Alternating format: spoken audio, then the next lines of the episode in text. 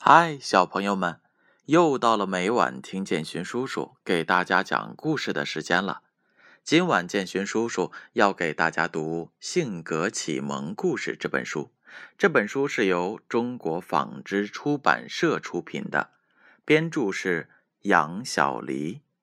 今天的故事名字叫做《小猴子和小狮子》。春天来了，桃花开了。梨花开了，森林里可漂亮了。小猴子唱着歌，正在树上荡秋千。突然，树枝断了，掉了下来。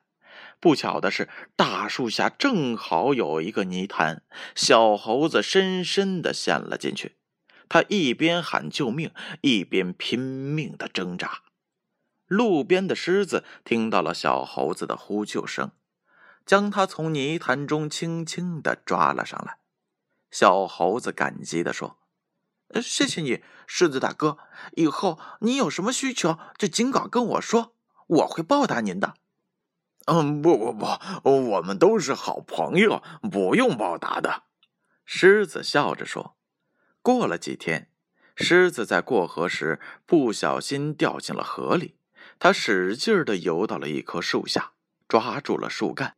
但是水流太急了，他怎么也爬不上来。等了许久，水流还是那样的湍急，他的力气越来越小了。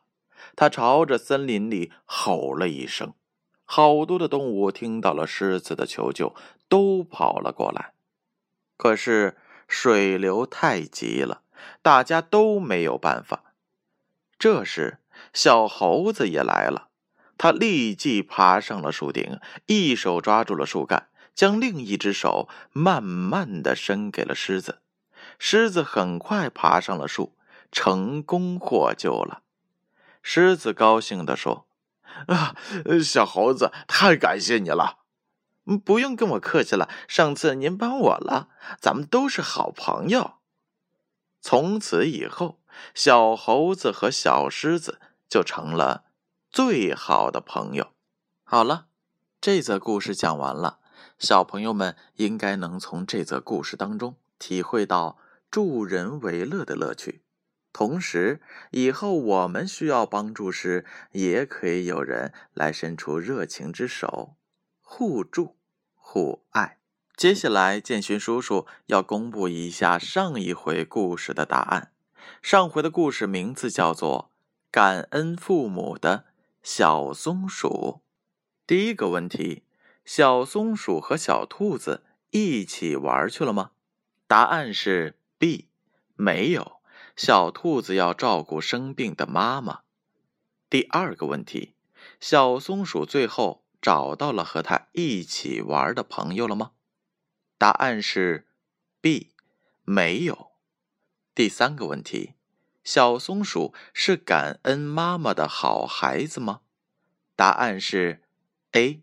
小松鼠再也不贪玩了，它帮妈妈捡松果了。小朋友们，你们都答对了吗？那接下来建勋叔叔要问今天故事的问题了，一共是两道题。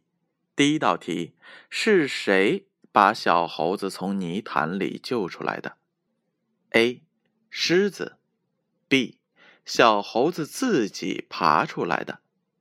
第二个问题，又是谁把狮子从河里救上来的？A，小猴子；B，其他动物们。